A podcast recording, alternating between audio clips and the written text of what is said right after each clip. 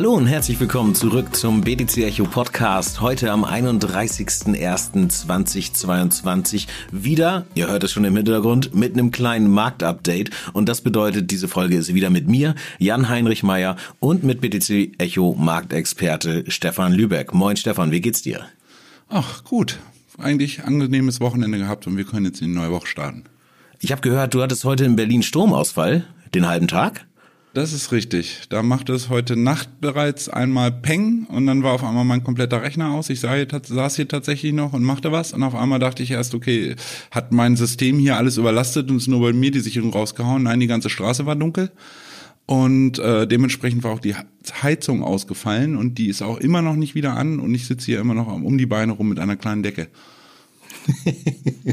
okay, ja, cool. Aber wenigstens hat's an den, äh, an den Märkten nicht ganz so äh, geknallt, äh, ich sag mal, wie, wie jetzt die Sicherung bei dir im Haus oder im Straßenzug. Ich bin auf jeden Fall froh, dass der Strom wieder da ist und dass wir heute noch dazu kommen, eine Folge aufzunehmen, auch wenn es jetzt schon für unsere Verhältnis, äh, Verhältnisse relativ spät ist. So, deswegen wollen wir aber auch gar nicht mehr Zeit äh, verschenken und ich würde sagen, einmal kurz die Agenda vorweg. Natürlich werden wir uns auch in dieser Folge wieder die Gesamtmarktkapitalisierungsentwicklung in Prozent anschauen, einen kurzen Blick auf die Entwicklung von Bitcoin und natürlich die Bitcoin-Dominanz werfen. Und dann schauen wir, ich glaube, zum ersten Mal so ein kleines bisschen zurück tatsächlich. Denn in der vergangenen Folge haben wir kurz angeteasert, dass die Zahlen von Microsoft, der Fed und Apple Einfluss nehmen könnten auf die Kursentwicklung von Bitcoin und Co. Und da hat sich tatsächlich ja auch ein bisschen was ergeben. Dann geht es wieder weiter zu unseren Top- und Flop-Coins. Diesmal mit dabei SNX, also das äh, Synthetics äh, Network, dann Flow, äh, Tetafuel, Sandbox, Decentraland. Wir werden sprechen über Terra, Cosmos und Kusama und dann schnappen wir uns das Thema, was uns und auch die Kollegen aus dem anderen Podcast, also dem Weekly Recap, Sven und David schon umgetrieben haben, nämlich so ein bisschen das regulatorische Chaos bei Biden, Putin und auch im Kasachstan. Und ich würde sagen, das ist eigentlich das, was wir zu äh, erklären haben oder erzählen haben in dieser Woche. Ich habe nichts vergessen und äh, falls doch, werden wir mit Sicherheit unterwegs den Faden aufnehmen. Aber Stefan, wie liefen denn jetzt den letzten sieben Tage am Markt? Was ist passiert? Ja, es war ja immer, da sieht man, wie wichtig eigentlich Timing ist.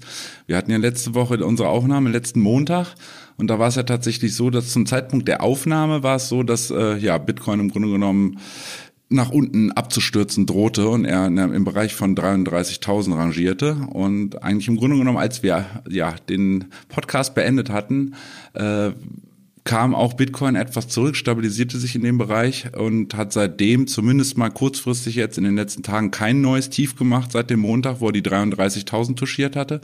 Da übrigens auch das Gap der Future-Börse der CME, ein, ein Gap aus dem Juli 2021, äh, mehr oder weniger punktgenau geschlossen hat. Und äh, von dort an, ja, die Bullen wieder gesagt haben, okay, 33.000, dieser Abverkauf von den 39.500 von dieser Abrisskante sind ja, ja, was 25 Prozent. Ähm, da kann wir mal jetzt wieder vorsichtig versuchen zu stabilisieren und einfach mal gucken, dass wir im Grunde genommen jetzt hoffentlich in den nächsten Tagen diesen Bereich dieses starken Widerstands um 40.000 jetzt mal von unten testen und einfach mal gucken, wie stark er denn wirklich ist und gegebenenfalls drüber hüpfen oder doch nochmal abprallen und äh, ja, schauen im Grunde genommen, wo wir uns im Bereich zwischen 33 und 40 dann erstmal den Boden finden können und eine Runde stabilisieren für die nächste Zeit. Und da sind wir jetzt ja mit 38,4 einigermaßen irgendwie in der Mitte dieser Range angekommen. Wie ist denn deine Prognose so für die nächsten sieben Tage? Das ist ja, also Bitcoin 12 Prozent nach oben oben gegangen, ähm, die Gesamtmarktkapitalisierung auch entsprechend ja mit angezogen. Was glaubst du, in welche Richtung könnte das wohl so weitergehen? Ähm, tatsächlich ist es so, wie wir letzte Woche, wie ich letzte Woche meinte, dass wir leider immer weiter im Würgegriff auch der des klassischen Finanzmarktes hängen. Und wir hatten letzte Woche, wie du ja schon angekündigt hattest, hatten wir dann dienstags die Microsoft-Zahlen, die wurden ähm, erstmal gar nicht gut aufgenommen, am nächsten Tag auf wundersame Weise doch. Ich wollte gerade meinen. wieder also, Nachtigall, ich höre dir trapsen. Ja. Da war es tatsächlich so, dass die, ja, ich sag mal, der Kleinerleger nochmal veräppelt wurde und nachbörslich ein kleiner Sell-off kam und am nächsten Morgen auf wundersame Weise, wie Phoenix aus der Asche, kam Microsoft wieder hoch. Das zeigte schon mal, okay, die Microsoft-Zahlen waren gut. Sie haben zuerst probiert, einen, Sahn, äh, ein Haar in der Suppe zu finden, ähm, das aber vermutlich auch wieder, um mit den Emotionen der Kleinerleger zu spielen. Sprich, die Microsoft-Zahlen waren solide, äh, 35 Prozent Wachstum aufs Jahr. Äh, kann man nicht meckern, würden, glaube ich, viele deutsche Unternehmen von träumen. Und dann kam am Mittwoch äh, die, ja, die Fettgeschichte, wo es dann auch also für mich, für mein Gefühl ist wirklich der, der Fed-Chef eine große Unsicherheit ausgestrahlt hat und auch nicht wirklich wusste auf einige Fragen in der, in der Pressekonferenz nach der, nach dem Zinsentscheid, ja, auf einige Fragen eigentlich sehr ungenau und sehr wischiwaschi geantwortet hat. Und das bestrafte eigentlich an dem Mittwoch dann auch nochmal der Markt, dass er dann im Grunde genommen die Aussagen wirklich auf die Waagschale, in die Waagschale gelegt hat und genau gewichtet hat und gesehen hat, okay, was die Fed da macht, dieses, wie werden wir jetzt mit dieser Inflation irgendwie heut und was sind für Gegen, was sind für Gegenmaßnahmen geplant, um genommen das Ganze da zu stabilisieren und die Inflation wieder auf ein vernünftiges Maß runterzufahren. Das hat mir im Grunde genommen alles nicht gefallen und das war auch, also das erste Mal seit langem, dass der Paul wirklich auf manche Fragen nicht gut antworten konnte und selber tatsächlich bei manchen Fragen gesagt hat, we actually don't know äh, was ich bei ja bei der Notenbank der Welt, nenne ich sie mal, äh, dann doch relativ schwach finde. Ist aber auch natürlich eine schwierige Situation. Ne? Du hast es angesprochen, zum einen muss die Inflation in Zaum gehalten werden. Gleichzeitig haben wir aber die Situation, dass durch Corona und auch andere Faktoren immer noch Lieferengpässe bestehen. Die Wirtschaft ist ein Stück weit angeschlagen und da hilft natürlich billiges Geld, wobei es eher den Finanzmärkten hilft und eventuell auch die Schere zwischen Finanzmarkt und Realwirtschaft weiter auseinandertreibt. Ne? Und da ist natürlich wirklich die Frage, gerade mit der Verantwortung, ne, wenn du Herr über den Dollar bist, ähm, was du machen sollst. Und ja, auf der einen Seite toll, dass der so transparent ist und sagt, ja, wir wissen jetzt auch gerade nicht so richtig weiter. Auf der anderen Seite bringt das jetzt auch nicht unbedingt Sicherheit in den Markt. Ne? Okay, ähm, dann ging es aber am Donnerstag weiter mit äh, Apple. Genau, ja, äh, wie ich schon so ein bisschen vermutet hatte, dass Apple wird im Grunde genommen wieder der springende Punkt im Endeffekt sein. Und äh, wenn die Apple, wenn Apple Zahlen liefert, die auch wirklich sehr, sehr stark waren, wenn man sich mal überlegt, Apple hat jetzt in einem Quartal einen Quartalsgewinn von 35 Milliarden erwirtschaftet bei ungefähr 120 Milliarden Umsatz. Ähm, Wahnsinn. Also das macht, äh, das machen Unternehmen, große deutsche Unternehmen in einem ganzen Jahr nicht oder weit ab nicht und die verdienen das mal so neben, nebenbei innerhalb eines Quartals. Ja, die, diese ja, krass guten Zahlen, will ich es einfach mal nennen, haben dann wirklich im Endeffekt dazu geführt, dass Anleger irgendwie ein Stück weit Sicherheit zurückgewonnen haben und im Grunde genommen die Apple-Zahlen als ähm, Initialzündung genommen haben für die aktuell laufende Rallye. Also wenn ich dann sehe, an dem Donnerstagnachmittag kam bereits der Turnaround, auch Bitcoin wurde Stück weit mit hochgezogen. Auch am Freitag gab es keine nennenswerten Rücksetzer und am Montag, also sprich heute, geht es eigentlich genauso weiter. Also wenn ich sehe, wenn ich da nur mal gerade gucke bei mir, ähm, unter den Fangs, also den größten Technologieaktien, ähm, ja, Apple steuert wieder nach dem Abverkauf langsam wieder in Richtung Allzeit hoch. Äh, Netflix hat sich nach desaströsen Zahlen in der Vorwoche gefangen. Tesla äh, schiebt wieder hoch. Also im Grunde, wenn ich die ja, acht Fangtitel, die ich da hier in der Übersicht habe, dass jeder einzelne heute massiv im Plus auch Nebenwerte massiv im Plus. Und das hat im Grunde genommen jetzt in den letzten Stunden, bei, auch gerade bei Bitcoin dafür gesorgt, dass wir wirklich nochmal einen guten Push bekommen haben. Also wir waren ja heute Nacht noch zwischenzeitlich bei 36, 600, 36, 800 und stehen jetzt bei 38, 2. Und das ist im Grunde genommen, der große Push kam tatsächlich in den letzten was ist das, drei Stunden, im seit 15 Uhr, 15.30 Uhr, seitdem die US-Börse aufgemacht hat, gibt's nur eine Richtung und die führt nach oben.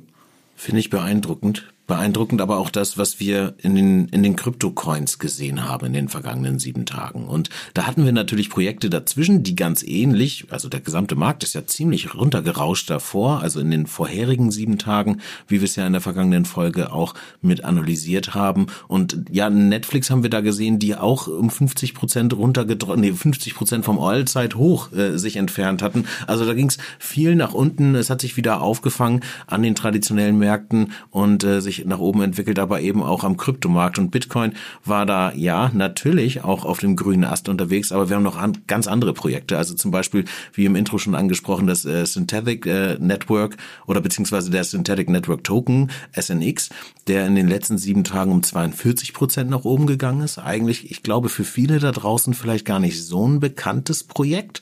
Aktuell auf Platz 87 äh, auf CoinMarketCap. Ich war ganz happy tatsächlich, dass der nach oben gegangen ist und Und auch bei Flow habe ich mich gefreut. Bei Flow allerdings nur 30,1 Prozent ein NFT-Projekt. Äh, dann noch äh, Tetherfuel, Sandbox, Decentraland.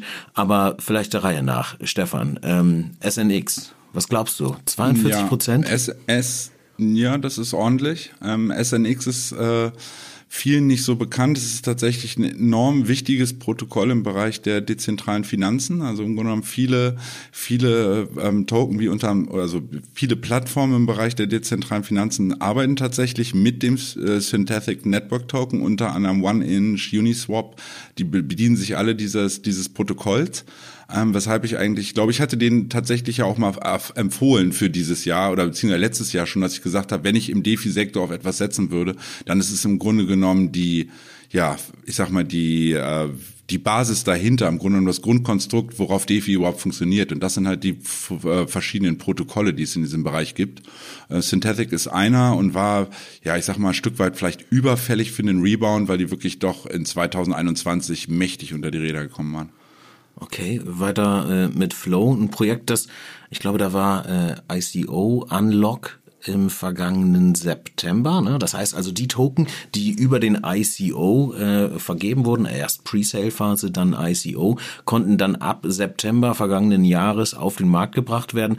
Und dann ging es auch erstmal ganz gut abwärts für Flow. Ist ja klar, wir haben es äh, in der Folge neulich auch zu Parachain äh, schon besprochen. Also neue Token, ne, die das Angebot am Markt wird gesteigert, dadurch geht's dann erstmal bergab. Und jetzt sehen wir hier aber mit 30,1 Prozent auf den letzten sieben Tagen endlich mal wieder eine Aufwärtsbewegung bei Flow. Und ich hatte dazu gelesen, also vielleicht für die, die Flow nicht so gut kennen, das ist das Protokoll, auf dem beispielsweise die NBA Top Shots gelaufen sind, also diese NFT-Kollektion von ja, guten Würfen, guten Moves aus dem ähm, amerikanischen äh, Profi-Basketball. Und da ist jetzt was Neues draußen. Also ich glaube, die NFL ist auch schon da und jetzt gibt's auch Cricket. Aber Stefan, du hast mir gerade im Vorgespräch schon gesagt, Cricket ist wahrscheinlich nicht das Ding gewesen, was Flo jetzt nach oben gepusht hat, sondern das hat doch wieder was mit Basketball zu tun, richtig?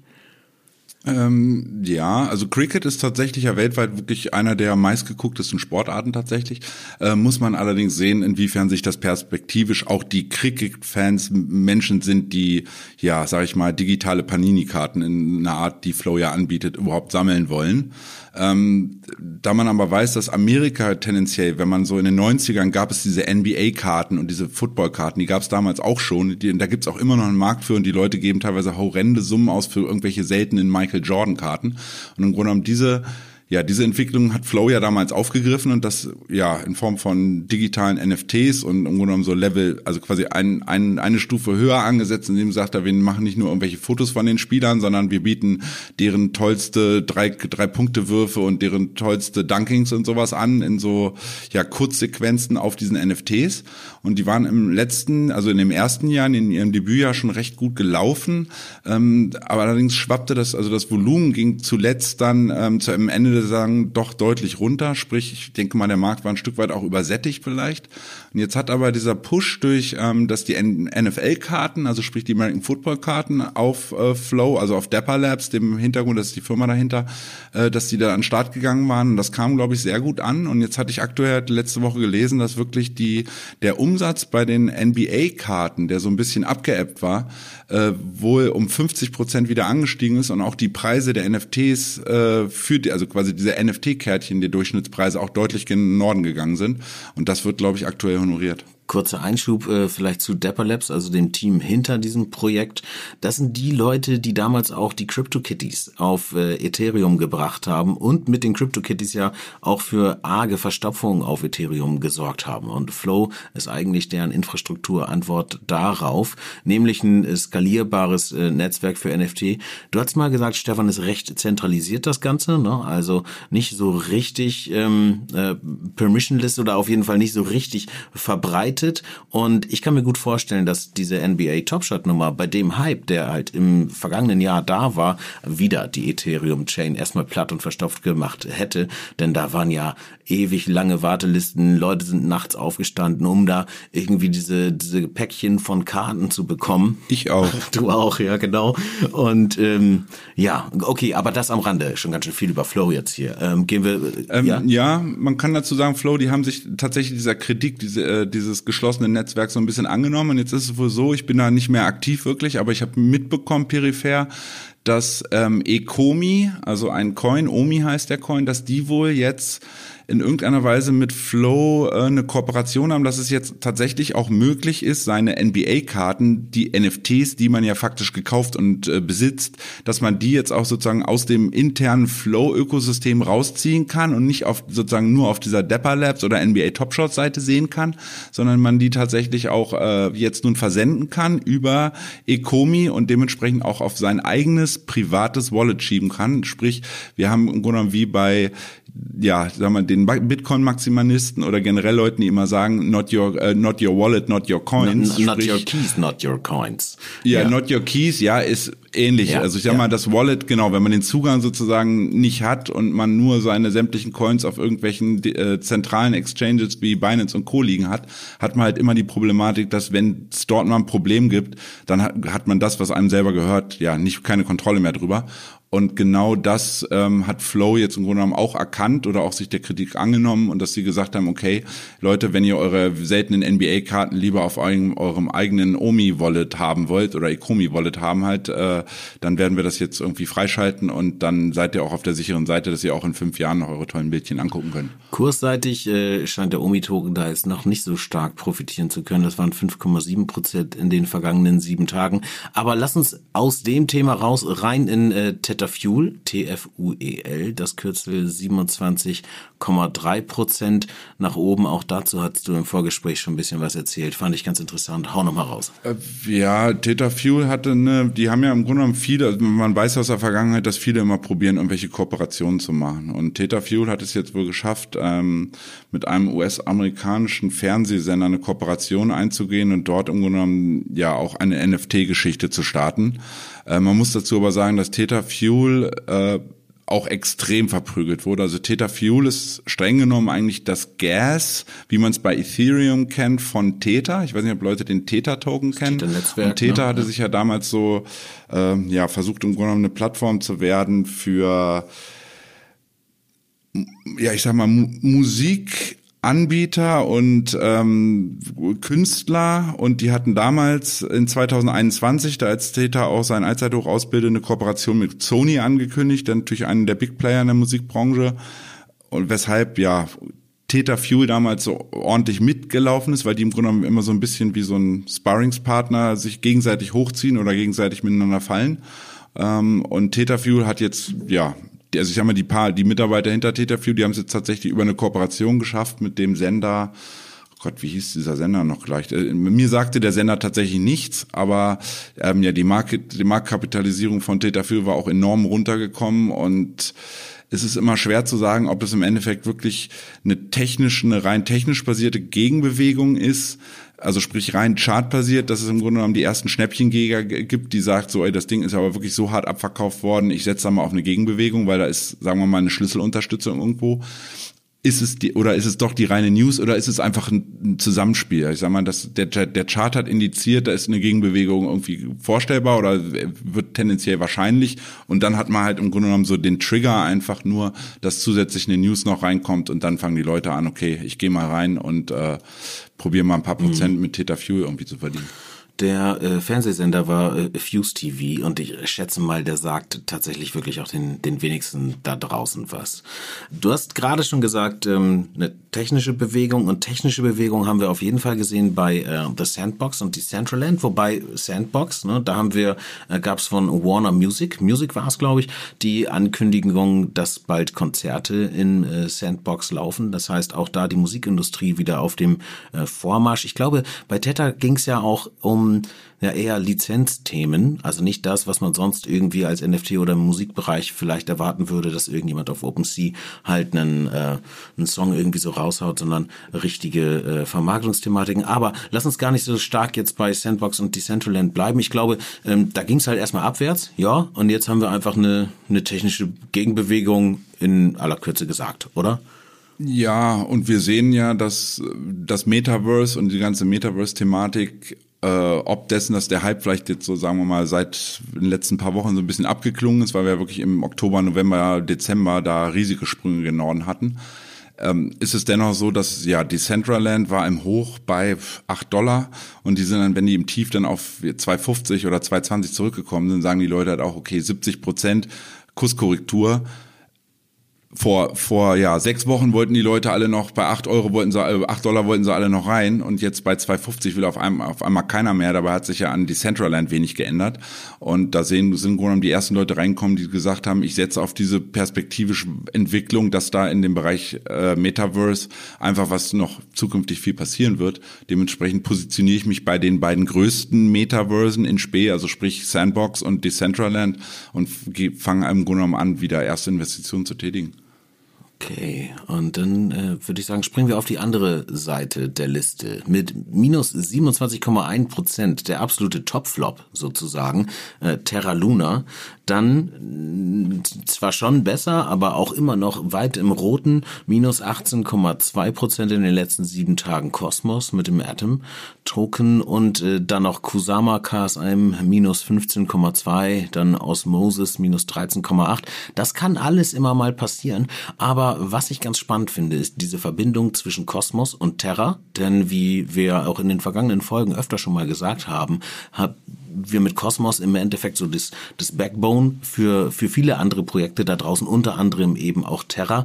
Und Stefan, es hängt da jetzt aber nicht nur mit Terra zusammen, das Kosmos mit runterzieht, sondern der Rattenschwanz ist ein kleines bisschen länger. Und ich würde euch jetzt, liebe Leute, zu Hause bitten, wenn ihr es noch nicht getan habt, lasst uns schon mal einen kurzen Like da auf Spotify und auf Apple Podcast und Co und setzt euch hin, nehmt euch Zeit, denn das wird jetzt ein kleiner Ausflug, der vielleicht ein bisschen länger dauert. Stefan, leg los. Du hast es mir im Vorgespräch erklärt und ich freue mich auf die zweite Chance, äh, das nochmal zu verstehen und ähm, mitzugehen. Also, äh, let's go. Was ist da passiert? Ja, was ist da passiert? Äh, wir hatten, ich glaube, wir hatten auch vor ein paar Wochen immer mal, äh, war unter den Underperformern war ein Coin aufgetaucht, der namens Wonderland, auch äh, das Kürze ist Time. Und äh, da wusste ich, zu, ich glaube, das erste Mal, als wir den angesprochen haben, wusste ich tatsächlich nicht, was das dezidiert ist. Ich wusste, es ist irgendwie im Defi-Sektor ange, äh, angesiedelt, habe mich da dann ein bisschen schlau gemacht, Stück weit, oder auch mit ein, zwei Leuten drüber geredet gehabt. Und diese Time, äh, dieses Wonderland ist im Grunde genommen eine, eine Möglichkeit wieder gewesen für Leute, die gerne staken, äh, dort wirklich gute APYs, also gute, äh, sozusagen Rates, gute ne? Rendite ja. über Jahre sozusagen im Durchschnitt über ein Jahr zu bekommen, wenn man dort längerfristig staked. Und da ist es dann, waren im Grunde genommen deren Angebote für das Staking, hat, glaube ich, sehr viele Leute angezogen, unter anderem auch äh, den, den Gründer der FTX-Börse, Sam Bankman-Fried, der mit seiner, ja, mit seinem Investitionsfirma äh, mit seiner Investitionsfirma Alameda Research im Grunde genommen da auch investiert war. Ganz kurz einmal zu dem, zu dem Zusammenhang, also bevor, bevor wir weiter reingehen. Ähm, Wonderland basiert auf Terra oder auf Cosmos? Oder wie hängt das zusammen? Basieren gar nicht, sondern ähm, der, der Hintergrund ist der, dass dieser Terra, äh, dass der Wonderland Coin, der braucht ja einen Stablecoin im Hintergrund, dass die überhaupt sozusagen Paare anbieten können für das Staking. Da kommt dann wiederum, es ist etwas, etwas kompliziert, äh, kommt ein Coin, den ihr euch wahrscheinlich auch nicht sagen wird, ich auch erst nachgucken müsste, der heißt der MIM-Coin, das ist das Magic Internet Money. Nicht zu verwechseln, nicht zu verwechseln mit dem durchaus hörenswerten Podcast von Friedemann Brenneis, ähm, Magic Internet Money, äh, findet ihr auch auf Podcast und Apple äh, Podcast und Co. Aber sorry für die Unterbrechung, aber da besteht keine Verbindung. Also Friedemann steckt nicht nee. hinter dem Magic Internet Money Token oder Coin. Ja. Genau. Und dieser Magic, Magic Internet Money Token ist ein, ähm, ein Stablecoin, also sprich, der ist packed an den US-Dollar ebenfalls. Und was da jetzt im Grunde genommen passiert ist, ist, dass Aufgrund von Problematiken bei Wonderland, ähm, die aus zwei sozusagen ja genommen zwei Thematiken sind. Zum einen ist es so, dass einer der Main Developer von äh, Wonderland Time in, in, der letzten Woche, man weiß noch nicht genau, wie das sein konnte, deswegen da war auch Twitter war ein heller Aufruhr. Da wurde von aus dem Pool 30 Millionen US-Dollar überwiesen, also Gegenwert 30 US-Dollar, hat jemand ein Developer auf sein eigenes privates Wallet verschoben. Da hieß es, dann kam auf erstmal auf, oh, oh, ist das jetzt hier ein Rugpull? Was passiert da? Fangen die Developer, ist das doch nur ein Verarschungsprojekt und die fangen an, im Grunde genommen diese riesigen Gelder, die dort durch das Staking im Grunde genommen gebunden sind, gerade dort rauszuziehen und ja, im Grunde genommen, ja, einen sehr große, einen sehr großen Scam dort aufzuziehen. Das war im Grunde genommen der erste Aufschrei und der verstärkte sich dann nochmal dadurch, dass von dem Entwickler von ähm, Wonderland ein neuer ja, eine neue Person in den Vorstand reingeholt wurde, also quasi von dem Team hinter Wonderland, der ähm, in der Vergangenheit äh, bereits in Scam-Projekte involviert war. Und auch das, da, wir haben ja nun mal Internet und die Leute in einer, ja sag mal, Schwarmintelligenz äh, identifizieren so, so welche Problematiken schnell und dann hieß es auf einmal, okay, warum wird diese Person jetzt dort eingesetzt? Jetzt habe ich endgültig Angst um mein Geld. Also, ganz kurzer Zwischenstand. Es gibt einen ähm, Stablecoin. Dieser Stablecoin ist nicht äh, nicht der MIM-Token, richtig? Sondern das ist USD, ne, UST, richtig? Nein, also, das ist tatsächlich noch kompliziert. Dieser MIM-Token ist tatsächlich auch ein Stablecoin. Ja? Das ist auch ein Stablecoin, der eins zu eins mit dem US-Dollar äh, an dem US-Dollar ja. hängt. Jetzt ist es aber so, da um Liquidität in sozusagen dieses Wonderland-System reinzubekommen, brauchen Sie, brauchten Sie einen vernünftigen, ich will jetzt mal sagen, vernünftigen, seriösen Stablecoin. Und das ist wiederum UST, das ist der hauseigene Stablecoin von Terra Luna. Okay. Jetzt, so, und da im Grunde genommen, ja, da kommt dann im Grunde genommen die Ratte und beißt sich in den Schwanz, dass es so ist, dass... Okay, warte, warte, warte ganz kurz, also um den Teil davor zu verstehen. Also, Wonderland Time. Dort ähm, gibt die Möglichkeit in Stablecoin, dem, äh, dem, dem, dem äh, MIM, äh, hohe Renditen zu erzielen, also auf Interest Base, äh, durch, durch Staking. Ist das richtig? Richtig. Okay. Und da dieser MIM aber nicht der einzige äh, Stablecoin ist, der dort drin ist, sondern es auch noch eben diesen UST gibt, der dort aus irgendwelchen Gründen, die ich jetzt noch nicht ganz verstanden habe, aber mit in das System aufgenommen. Ähm, äh, der wird einfach Liquiditätsgeber gewesen sein. Also okay. sie brauchten im Grunde genommen, sie brauchen da ja, sie bieten im Staking halt sehr unterschiedliche und mehrere Optionen an zu staken, sprich sie haben viele Handelspaare und neben den MIM-Handelspaaren mit dem Magic Internet Money gab es halt auch UST-Handelspaare. Also einfach um mehr Liquidität irgendwie ermöglichen zu können, weil mehr Leute ein UST haben als ein MIM zum Beispiel.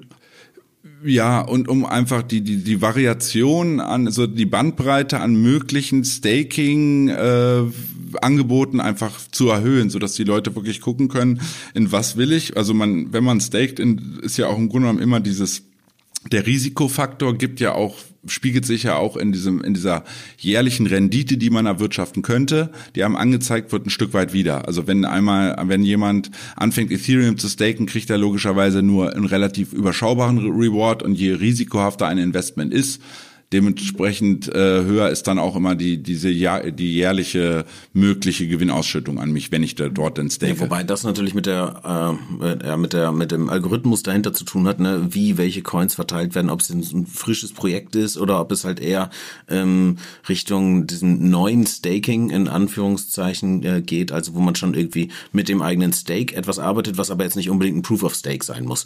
Shit, ich glaube, wir brauchen irgendwann noch mal so eine richtig schöne Education Folge oder vielleicht ein ganzes BTC Echo Education Podcast Format, in dem wir solche Sachen auseinandernehmen. Aber lass uns einmal zurückgehen zu dem, was passiert ist. Also Wonderland, ähm, dort konnte man äh, Interest verdienen, sage ich jetzt mal ganz einfach, in MIM oder ähm, eben mit dem ähm, UST? UST, genau. Also diesen beiden Stablecoins. Und dann hat einer der Entwickler aus dem Wonderland-Team Gelder irgendwie abgezogen, also in MIM, wenn ich dich richtig verstanden habe, ne?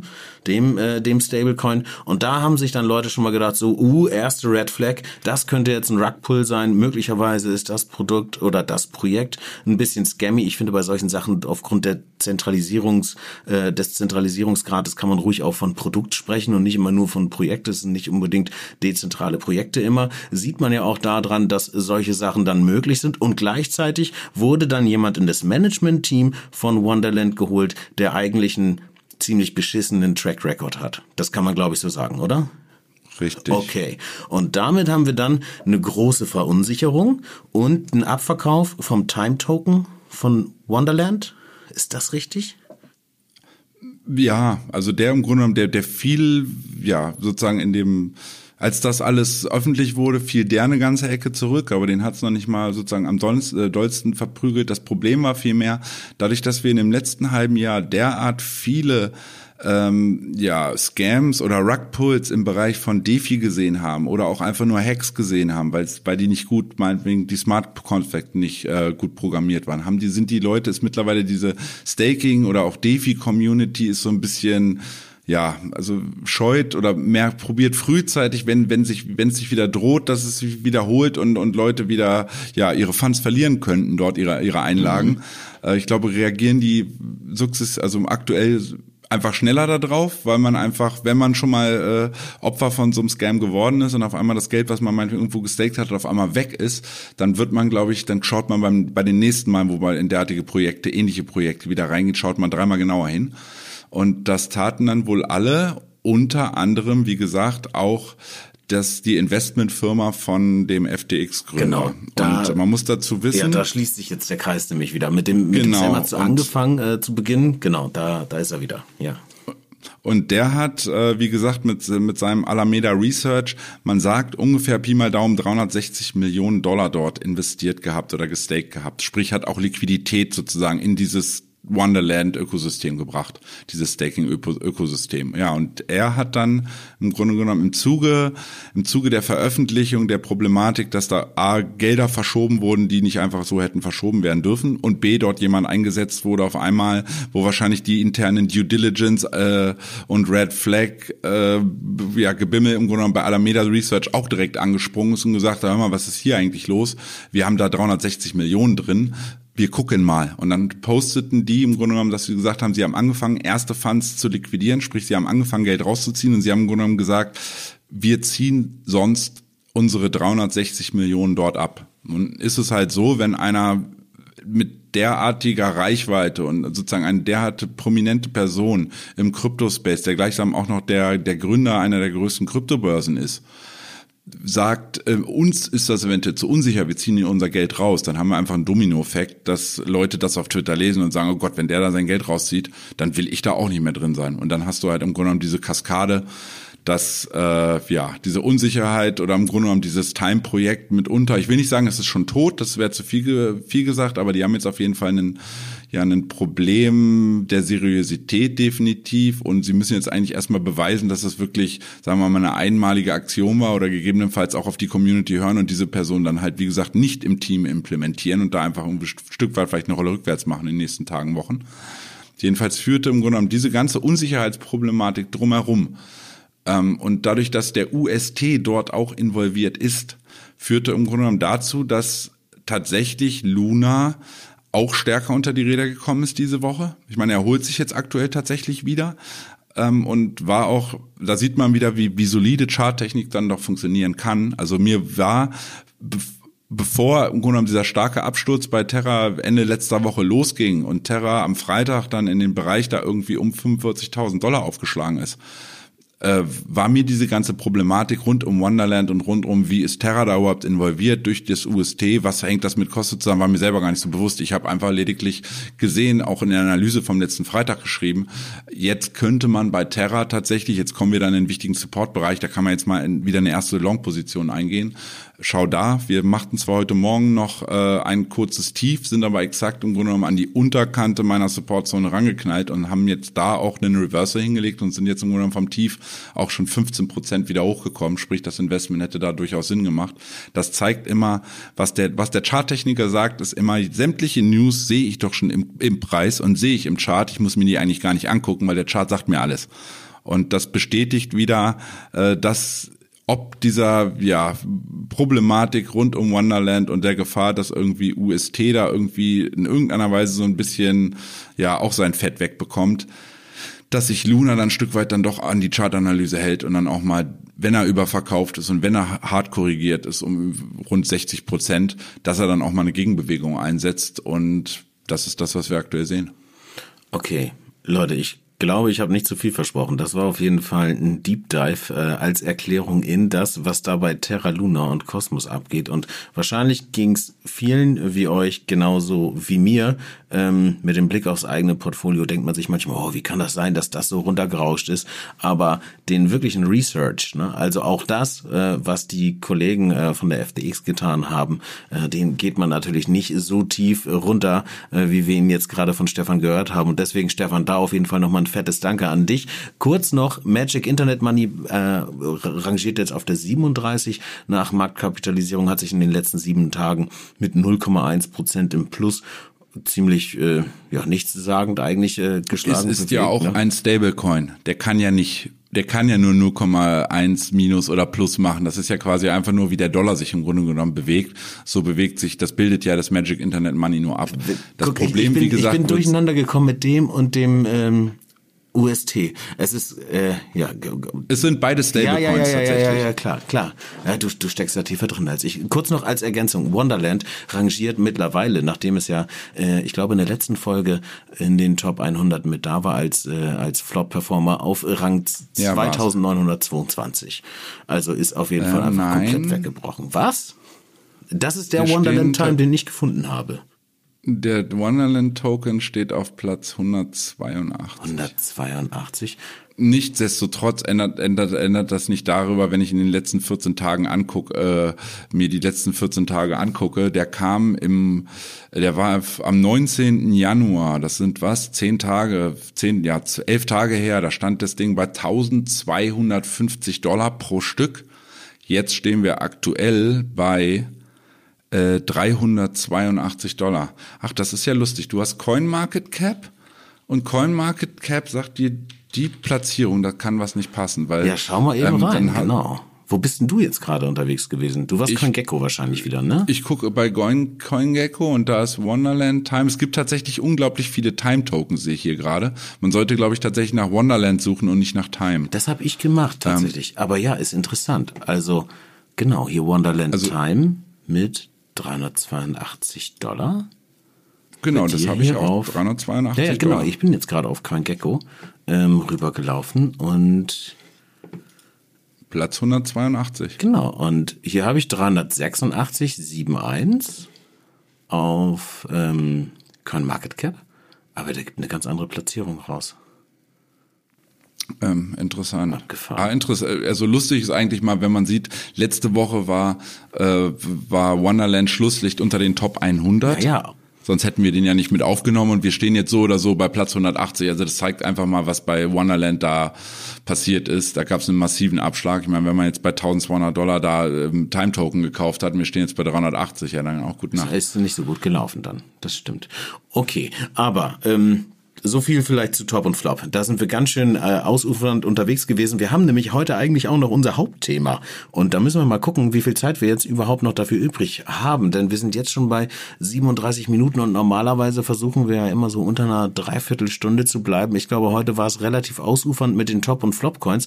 Ich fand es aber auch super interessant und gut und richtig und wichtig, da einmal tiefer reinzuschauen und reinzugehen und auch nochmal den Blick rückwärtig, also auf das, was wir in der Woche gesehen haben. Stefan, ich würde trotzdem gerne noch einmal kurz mit dir in so das regulatorische Chaos äh, reinschauen, das wir bei Biden und Putin ähm, im Moment haben. Einmal natürlich vor Hintergrund oder vor dem Hintergrund dieses geopolitischen äh, Konfliktes, der zwischen den beiden Ländern ohnehin läuft. Aber dann ähm, mit Bezug auf Krypto haben wir eine Situation, wo die beiden Staaten sich nicht ganz einig sind. Also das aber erstmal so dahingestellt, ist sowieso egal eigentlich, ob die sich einig sind, ähm, also untereinander oder gegenseitig, aber selbst in den Ländern einzeln äh, kommt es irgendwie so, so ein bisschen zu gegenläufigen Bewegungen. Und das würde ich, wie gesagt, super gerne noch einmal kurz mit ähm, mit aufnehmen, auch wenn wir, glaube ich, aus ähm, ja, Zeitgründen vielleicht so ein paar Aspekte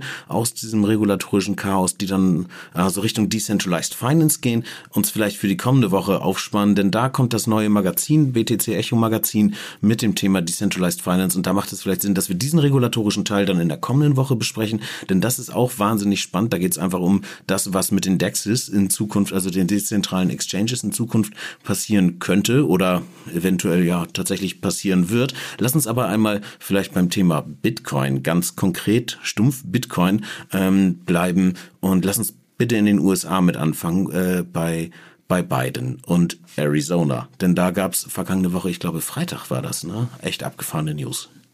Ja, äh, das hatten wir ja auch Freitagabend, als wir noch kurz telefonierten. Ja. Ähm, es ist eigentlich, man sieht, die Amis sind, wir würden die Amis selber sagen, they're all over the place.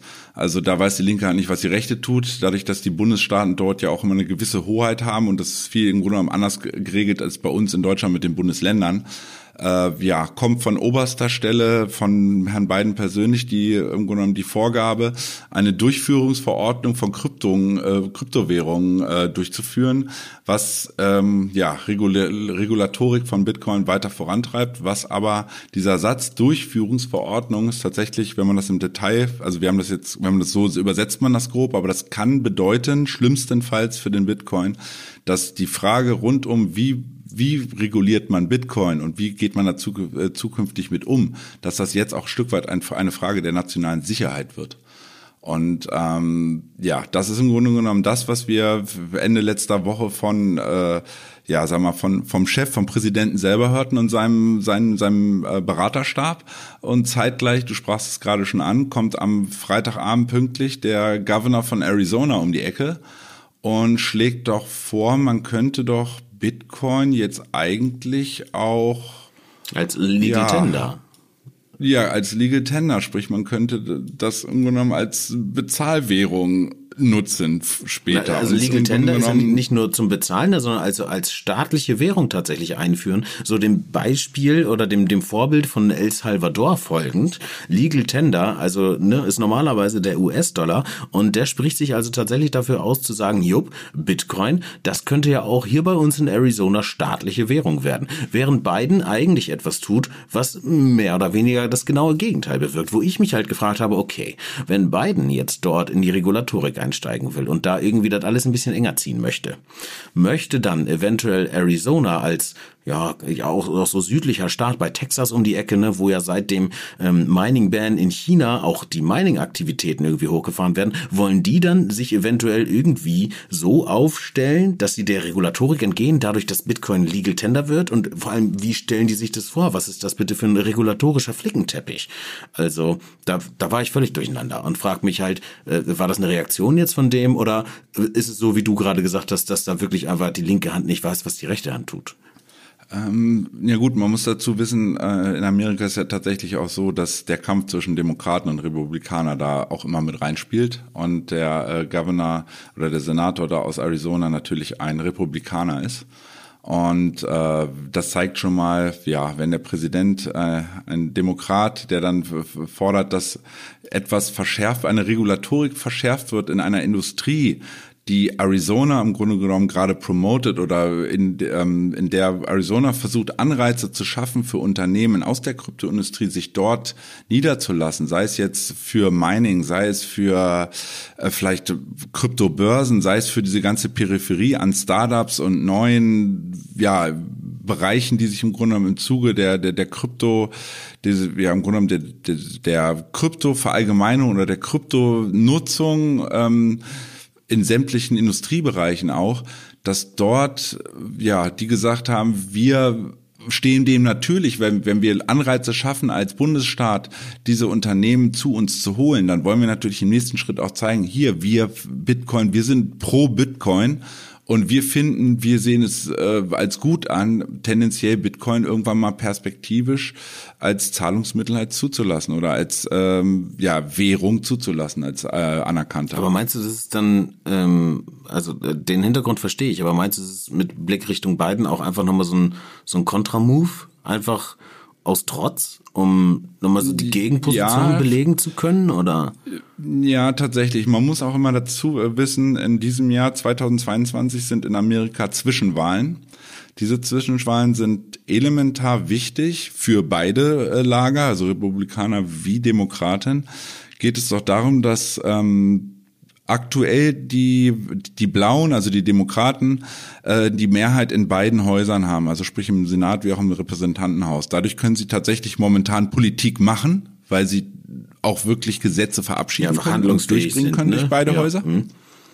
Und äh, ja, und wenn jetzt im Grunde genommen die, die, die Demokraten diese Zwischenwahlen in zwei, dieses Jahr verlieren, dann äh, haben sie faktisch ein Problem, weil die Republikaner schon angekündigt haben, sie werden dann in den nächsten zwei Jahren bis zur nächsten Wahl reine Blockadepolitik machen und kein Gesetz mehr. Jedes Blockade, jede Gesetzesvorhaben, was äh, Biden sozusagen alleine durchsetzen will oder plant, erstmal pauschal blockieren will. Also da sieht man, das wäre dann zwei Jahre Stillstand, vermutlich auch für die Entwicklung, was die Kryptoindustrie angeht und wie man im Grunde genommen die Massenkompatibilität da vorantreibt und die Adaption ähm, ja, problematisch.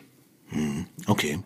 Das heißt also, ja, ich, ich, ich tue mich immer so ein bisschen schwer damit, ähm, die äh, die Bitcoin-Thematik da so ins Zentrum der, der Politik zu stellen. Ich glaube, die Politik strahlt da natürlich irgendwie ein bisschen mit drauf. Aber ähm, ich glaube manchmal so ein bisschen, dass wir dazu neigen, natürlich, ähm, oder die Krypto-Leute generell dazu neigen, so ein bisschen manchmal in die Sachen zu viel rein zu interpretieren und ähm, solche, solche Themen dann auf Krypto so zu beziehen. Ich habe häufig auch den Eindruck, manche Sachen passieren irgendwie mehr oder weniger aus Versehen, oder? Also ich meine, das Thema ist ja, wir hatten eingangs über Apple gesprochen, im Vergleich dazu sind ja die, die Zahlen, also das, was da irgendwie an Geld unterwegs ist, ist ja, naja, also steht da irgendwie in keinem Verhältnis, oder? Bilde ich mir das ein? Ähm, ich glaube, dass es Politik ist ja immer ja Meinungsmache und Politik greift auch immer bestimmte Themen auf, die gerade besonders polarisieren. Und ich glaube, dieser Bereich, der polarisiert einfach. Da kann man dann auf, auf ja, Wählerjagd gehen. Da kann man auch mal ganz klar irgendwie abstecken, so sind wir positioniert. Und scheinbar scheint es so zu sein, dass dieses, diese ganze Thematik rund um äh, Krypto, rund um die Regulierung, rund um wie wird das besteuert, das erhitzt schon die Gemüter in Amerika, weil ja auch nicht wenige Leute tatsächlich dort investiert sind, auch mitunter vielleicht einen, einen guten Dollar, darf man nicht einen guten Euro sagen, einen guten Dollar gedreht haben, sprich dort äh, schöne Gewinne haben. Und auf einmal äh, kommt wieder hier kommen wieder die Oberen um die Ecke und sagen, ja, nee, also wir machen jetzt alles mal anders. Wir wollen das jetzt alles regulieren. Äh, es geht auch, wie du ja schon meinst, es geht Hand in Hand damit, dass noch weitere Gesetzesvorhaben, also momentan sehr viel passiert, auch was möglicherweise Stablecoin-Regulierung angeht. Ähm, das Finanzministerium will jetzt auf einmal Vollmachten haben und droht eventuell die die ganze Krypto-Problematik ein Stück weit wieder in dieses, in dieses Bild der möglichen internationalen Geldwäsche zu drücken und zu sagen, dass wir, das US-Unternehmen im Grunde genommen Problematiken bekommen, wenn sie ja, zum Beispiel US Stablecoins, also dort zu pro eingestellt sind und generell vielleicht vorhaben, dieses zukünftig zu nutzen. Also ähm, es geht, es geht so weit, dass wohl erste, ja, erste Statements dahin gehen, zu sagen, wir überlegen tatsächlich Börsen, also dezentrale Börsen wie auch zentralen Börsen, den Handel mit US-Dollar oder US-gebackten Stablecoins zu verbieten. Und ähm, das ist noch ein ganz erster Schritt. Das wurde im Grunde genommen so mal äh, reingeworfen in den Raum. Ähm, das hat aber auf jeden Fall erste Kreise gezogen. Und wenn man sich jetzt mal überlegt, dass äh, das hört sich immer verrückt an, aber wenn der Amerikaner zu Binance und FTX sagt, ähm, ja, ihr dürft einfach keine Dollarpaare mehr anbieten, dann ist halt schwierig. Dann kann man weiterhin Bitcoin gegen andere Altcoins zum Beispiel, es gibt, diese Paare gibt's ja auch, aber es gibt dann im Grunde genommen kein Stablecoin-Währungspaar mehr. Und äh, ist die Frage, wäre es dann der, der äh, Digital Euro oder wäre es im Grunde genommen ein Stablecoin auf Euro basierend oder wäre es nachher ein Stablecoin basierend auf dem Schweizer Franken, der dann da irgendwie in die Presche springt? Na, oder Gold vielleicht sogar. Also dass man sagt, okay, dann lösen wir uns komplett von den staatlichen Währungen und arbeiten mit einem, ich glaube Paxos war ein so ein Ding, ne, ein äh, Gold-backed äh, Stablecoin Bitcoin, also Stablecoin, ähm, ja, auf, auf Gold, dass es vielleicht in die Richtung geht und dass es sich da dann irgendwie komplett auflöst. Oder äh, Bitcoin schafft es tatsächlich, wobei das bei der aktuellen Volatilität natürlich unrealistisch ist, aber äh, schafft es tatsächlich als Leitwährung sich in dem Segment irgendwie ähm, ja, zu, zu etablieren und dann findet das alles komplett losgelöst ohne die Staaten statt. Ich glaube, das ist etwas, was aber auch keine Regierung so richtig ähm, richtig wollen kann. Also wenn das tatsächlich der Weg ist, ist, dass sie sagen, okay, mit US-Dollar oder ne, an den US-Dollar gekoppelten Coins wird hier nichts mehr gemacht. Das wird illegalisiert also. Du kannst ja zum einen ne, regulatorisch es dem Betreiber von der zentralen Exchange verbieten, das zu machen. Dann kannst du versuchen, irgendwie an die Leute reinzukommen, die eventuell äh, bei einer DEX, also einer dezentralen Exchange, was zu sagen haben, um das irgendwie in den Griff zu kriegen. Aber ähm, ich glaube, hauptsächlich geht's dann irgendwie, gerade eben im DeFi-Bereich, über eine Illegalisierung. Und wenn sich das dann so abspaltet und das Interesse weiterhin da bleibt und sie es halt nicht tot kriegen, also ein gutes Beispiel wäre vielleicht Prohibition, ne? Alkohol wird verboten, was passiert? Alkohol wird getrunken. Mhm. Okay, cool. Wenn es mit Krypto ganz genauso läuft, kommt Krypto irgendwann nur wieder zurück und ist sogar noch stärker als davor, ne? Vielleicht sogar fast der Traum aller und ähm, ja, aber das, das so, so eingeworfen. Stefan, ich bin gerade so ein bisschen lost, äh, was die. Das was, Lustige ja. ist, ja, ich wollte gerade nochmal, das Lustige ist, wenn, was die Amerikaner machen, macht eigentlich zeitgleich der Russe auch. Also sprich, wir hörten dann auf einmal letzte Woche ganz wilde News aus, äh, aus Russland, dass erst die russische Notenbank äh, vorpreschte und sagte, äh, wir überlegen ja jetzt generell den Handel mit Kryptowährungen und gerade auch insbesondere das Mining zu verbieten. Äh, das schlug dann hohe Wellen. Da hörte man auch erstmal nichts von äh, dem Machthaber, äh, Herrn Putin selber, wie er überhaupt dazu steht. Ähm, stattdessen, man sieht, wie auch in Amerika, da weiß die linke Hand nicht so richtig, was sie recht tut. Also sie sprechen sich zumindest nicht ab, weil äh, tags drauf, nachdem der Notenbankchef irgendwie mit dieser News um die Ecke kam, äh, kam direkt das Finanz, ein Sprecher des Finanzministeriums in Russland ähm, vor die Kameras und meinte, ja, nee, nee, äh, so wäre das ja nicht, das wäre falsch verstanden worden und das würden, würden sie gar nicht wollen und sie würden weiterhin pro in Häkchen Krypto sein. Ähm, ja, und dann standen im Grunde genommen so beide Positionen im Raum und da musste natürlich dann der Machthaber persönlich ran, der sich dann äh, auch vor wenigen Tagen geäußert hat und gesagt hat, äh, nein, also Krypto Verbot sieht er nicht und er ja er im Grunde genommen zeigt auch wieder etwas in Richtung oder feuerte eine kleine Message an in Richtung Amerika, wo er dann gesagt hat, ja also eigentlich ist ja Russland ähm, hat auch was gerade das Mining angeht sehr große Vorteile. Im Detail sagt er ja nicht genau was, aber es wird vermutlich darum gehen billige Energieproduktion, also eine dreckige Kohle als Energie oder äh, äh, Russland hat ja auch nicht den einen oder anderen Atomreaktor, sprich die haben im Grunde genommen genug Energiequellen und genug genug Ressourcen, um dieses eigentlich dann ja abbilden zu können und den Die Leuten dort sich vielleicht auch nicht nicht so viele Gedanken um Kühlung machen, ne? Also können einfach irgendwo in den Norden gehen und ähm, haben es da vielleicht sogar einfacher, die Chips laufen zu lassen, betreiben zu können. Ja, jedenfalls war es, ist es auf jeden Fall so, dass er gesagt hat, direkt gesagt hat, äh, die Vorteile von, von Russland für das Mining, die sind definitiv vorhanden. Ähm, gleichsam kam aber auch so ein bisschen der, ja, der Wink an seinen, äh, an seinen Notenbankchef und an den, an das Finanzministerium, die sollten sich doch jetzt mal bitte einig werden. Und äh, mal mit einheitlicher Stimme irgendwie sprechen. Nur er würde zu diesem Zeitpunkt definitiv, äh, möchte er keinen Mining-Bann und auch keinen Kryptomann in Russland sehen. Also sprich, da kann der Notenbankchef der russischen äh, Nationalbank da viel erzählen, wenn der Tag lang ist, wenn der äh, Putin sagt, nee, nee, das machen wir nicht, dann machen wir das nicht. Also das ist verrückt, ne? Ähm, das heißt also in den USA irgendwie oder in Russland ähnliches Bild wie in den wie in den USA. Irgendwie sind sich da alle noch so ein bisschen unsicher, ne? Und ich, ich frage mich, was was geht in Europa? So, äh, da gab es ja auch irgendwie die Ansage, wir müssen hier auf jeden Fall mehr regulieren und dann äh, wurde diese Ansage gemacht und dann haben sich, glaube ich, alle erstmal irgendwie wieder schlafen gelegt. War auf jeden Fall mein Eindruck. Also gerade auch mit Bezug auf Mining, ne? Oder ist da jetzt eigentlich nochmal was gekommen? Da gab es ja irgendwie die Ansage von der ESMA.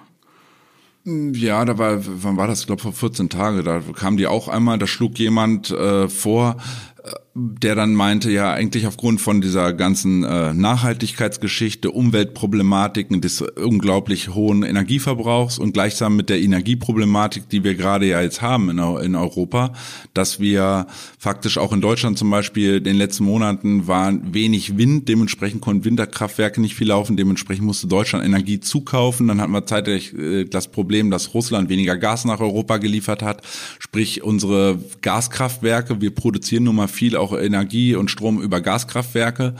Äh, ja, das Problem hatten, dass der Gaspreis enorm in die Höhe geschossen ist und ja, die, die Produktion von Strom mittels äh, der Umwandlung von Gas in Energie auf einmal auch deutlich teurer wurde, was dann daran mündete, dass, glaube ich, jetzt in 2021 war es oder Anfang 2020 insgesamt, ich glaube, rund 20 Betreiber von ähm, so, ja, ich sag mal, Energieanbietern oder Stromanbietern, die in der Vergangenheit immer darauf gesetzt haben, möglichst äh, günstig Strom kurzfristig Energie, Energie Energiebörse in Leipzig einzukaufen, die mehr oder weniger alle Insolvenz angemeldet haben, weil sie die dieses Preisversprechen äh, ihren Kunden bis sozusagen bis die neuen, bis sie eine Preiserhöhung durchführen könnten, quasi den kompletten Winter durch einfach nicht nicht halten konnten, weil sie das Geld nicht hatten und die dann im Grunde genommen in die Insolvenz gegangen sind. Und ich glaube einige Millionen Kunden in Deutschland tatsächlich von ihrem äh, Energiebetreiber vor die vor die Tür gesetzt worden und alle ähm, zurück zum Grundversorger der jeweiligen Stadt mussten und dementsprechend was mit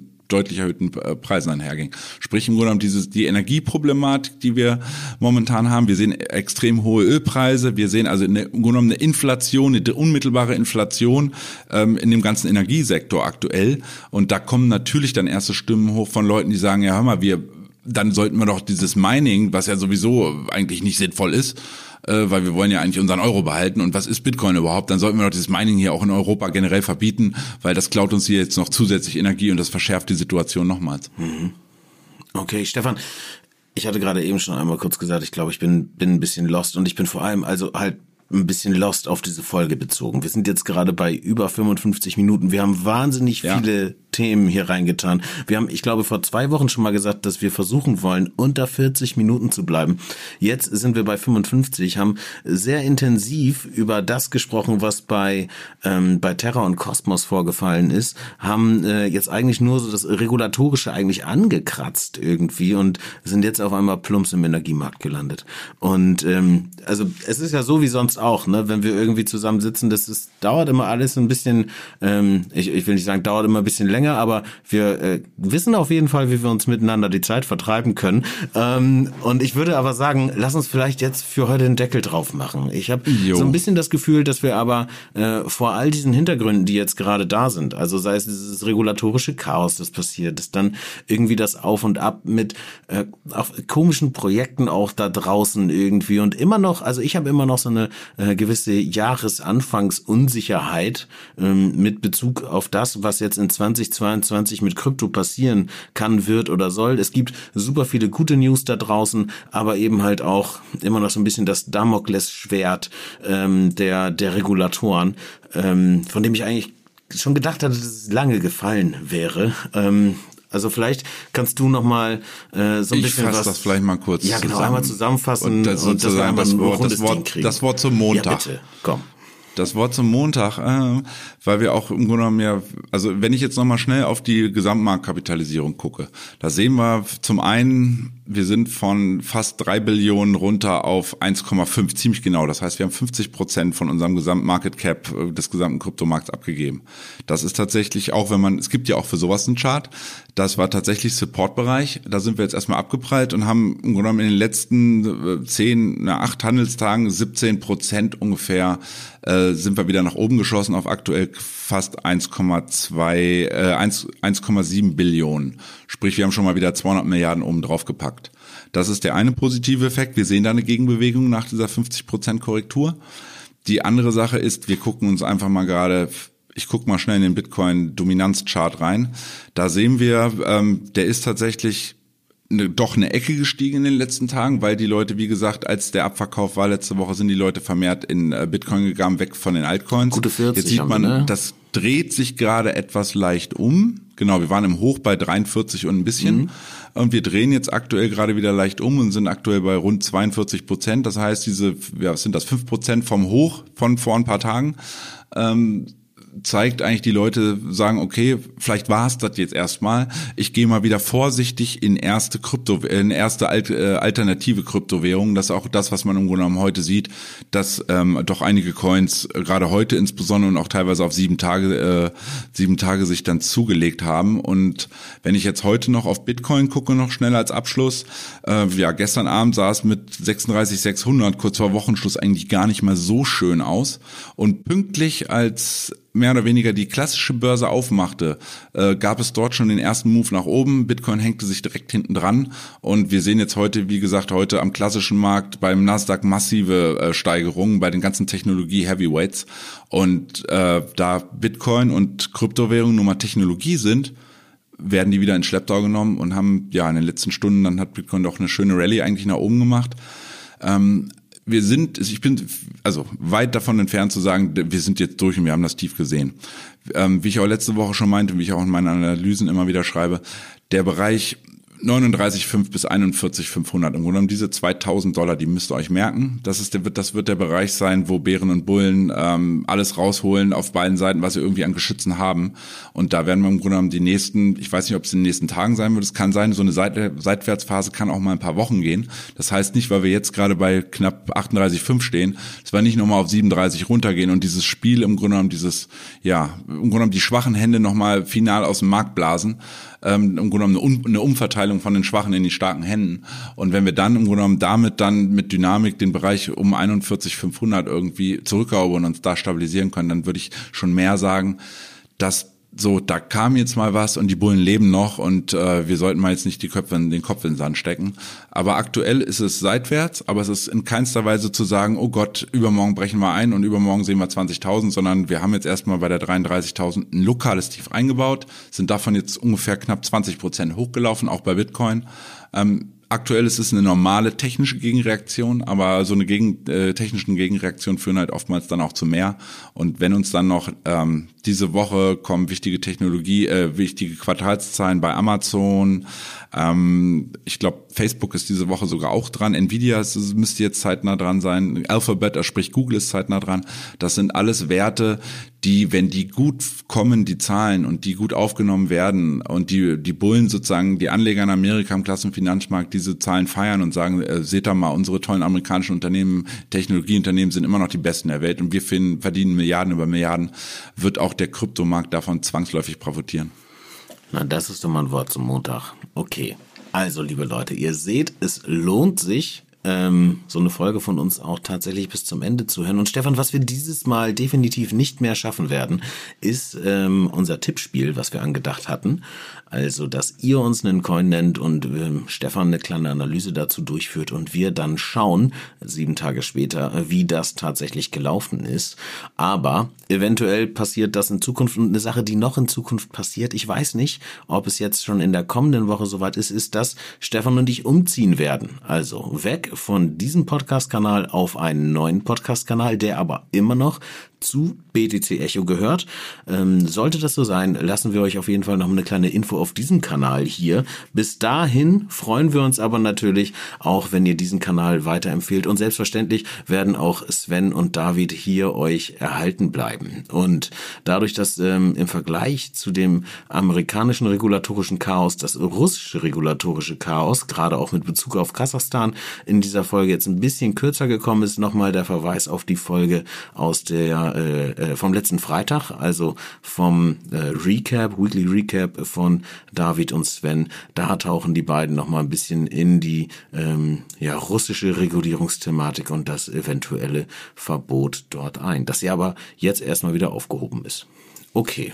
Ja, ich, ich sag mal, wenn, wie gesagt, die nächsten Wochen dazu mehr kommt und wir auch einfach mehr wissen und da irgendwie in, vielleicht auch mal Entscheidungen gefällt werden in Amerika oder in Russland, gehen wir mit Sicherheit nochmal genauer darauf ein und beleuchten das einfach, was das jetzt für uns eigentlich als Anleger bedeutet.